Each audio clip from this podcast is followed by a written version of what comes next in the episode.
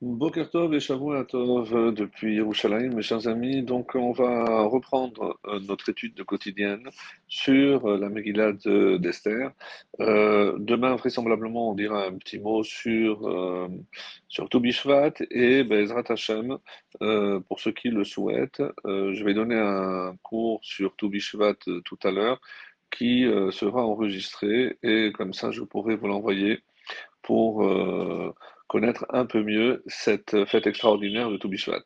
Alors, entre-temps, donc, on est arrivé au, euh, toujours chapitre euh, premier, donc au verset 21, qui dit Ce conseil plut au roi et au seigneur, et le roi se conforma aux paroles de Memouchan. On avait expliqué que on part du principe que Memouchan, c'est Haman et qu'il avait euh, en lui cette espérance que si jamais le roi ne trouvait personne de mieux que Vashti, eh ben, il pourrait toujours prendre sa fille, qu'il connaissait très bien, et euh, pour épouser euh, la fille de Haman qui s'appelait Rimon. Alors, euh, donc, on voit que dans un premier temps, Assurus va suivre le conseil de Memouchan et il va finalement ordonner l'exécution de Vashti, qui, d'après nos textes, fut brûlée vive euh, mais malgré tout, il garda une certaine amertume parce que sous l'effet de l'ivresse, euh, la vie de Haman paraissait très judicieux, mais il s'est rendu compte par la suite que euh, Haman finalement n'a cherché qu'à se venger par rapport à, l'humiliation qu'avait subie son épouse, euh, l'épouse de Haman. Donc euh, depuis ce moment-là, nous disent nos textes, euh, le roi avait une grande haine contre, contre Haman, mais il a réussi à dissimuler.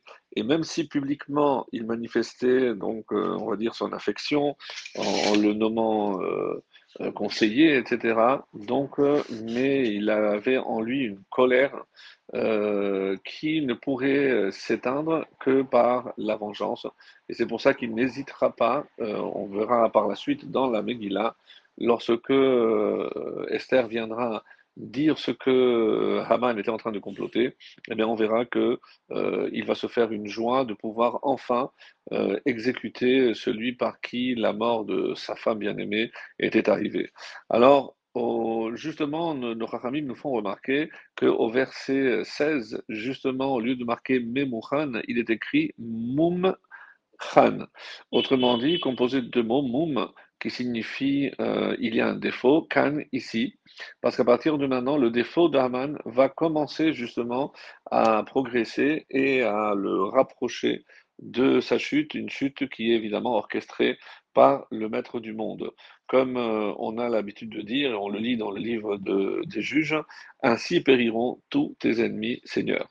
On arrive au verset 22.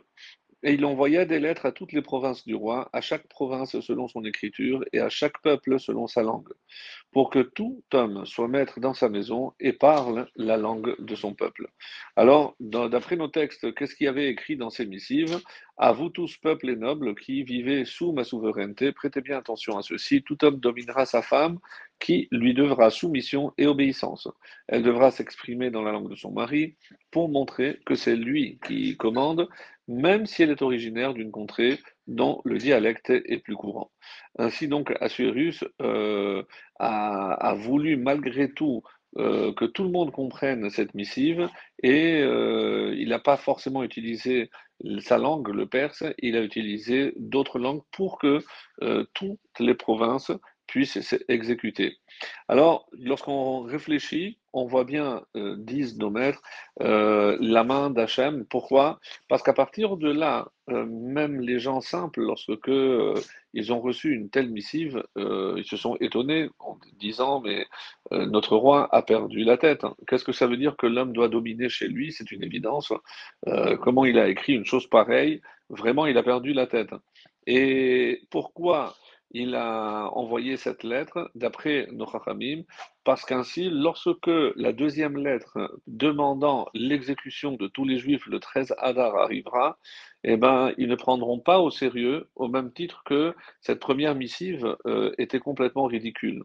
Et plus que cela, nos Chachamim nous disent, on voit ici un miracle exceptionnel, parce que en ce temps-là, les Juifs étaient vraiment haïs dans les 127 provinces, et c'est sur ce fait-là que euh, Haman évidemment, heu, se baser pour pouvoir compter sur, heu, l'implication de tous les habitants des 127 provinces, parce qu'ils savaient qu'ils nourrissaient tous une haine farouche à l'égard des Juifs hein, et qu'ils n'avaient pas besoin de dépêcher ces soldats ou une armée quelconque, heu, aux 4 coins des provinces, qu'ils pouvaient compter sur, la population de chaque endroit, de chaque province pour mettre, heu, à exécution ce projet de de disparition et malheureusement de d'extermination. Alors, par rapport à cela, on dit également que, heu, Haman, donc qui comptait sur, heu, sur le euh, on va dire, la, complicité de tous ses habitants, mais il y a quand même un fait curieux euh, sur lequel nos Rachamim mettent euh, l'accent, c'est que s'ils tenaient, s'ils haïssaient tellement les Juifs, en sachant que maintenant ils avaient l'accord du roi, euh, en temps normal, ils n'auraient jamais attendu le 13 Adar, ce qui fait presque 11 mois supplémentaires à attendre. Donc, ils se seraient jetés sur les Juifs en sachant qu'ils étaient maintenant protégé par cette missive du roi qui prouvait que même le roi voulait euh, l'extermination des Juifs. Alors pourquoi ne l'ont-ils pas fait? Et ça c'est la question à laquelle nos, nos maîtres vont répondre. C'est parce que quand ils ont vu l'incohérence de la première missive, à savoir une chose tellement évidente qu'elle en est ridicule. Ils se sont dit, notre roi euh, a eu un vent de folie ou sous, le, sur le coup de, l'ivresse. Il a écrit cette missive qui ne nous dit pas que euh, cette fois-ci également, il a écrit sous le coup de l'ivresse euh, pour parce qu'un juif lui a fait du tort, il, vous, il a voulu se venger de tous. Donc on va patienter parce que si jamais on exécute sa volonté et qu'il s'avère que euh, il n'était pas assez euh, conscient et lucide lorsqu'il a émis cette missive, donc il va se retourner contre nous. Alors on va euh, s'armer de patience et on va attendre, voir si véritablement, d'ici le 13 Adar, à ce moment-là, on saura si on doit passer à l'exécution des Juifs. Donc on voit encore une fois la main d'Hachem, comment euh, Assuérif, qui était considéré comme un fou par sa population, eh ben, Hachem a orchestré tout ceci pour que justement le peuple juif euh, ait le temps de faire Teshuvah et avant l'arrivée de cette euh, date fatidique du 13 Adar, eh ben, les choses vont se renverser comme on le verra par la suite, Bezrat Hashem. Excellente journée et Shavuot.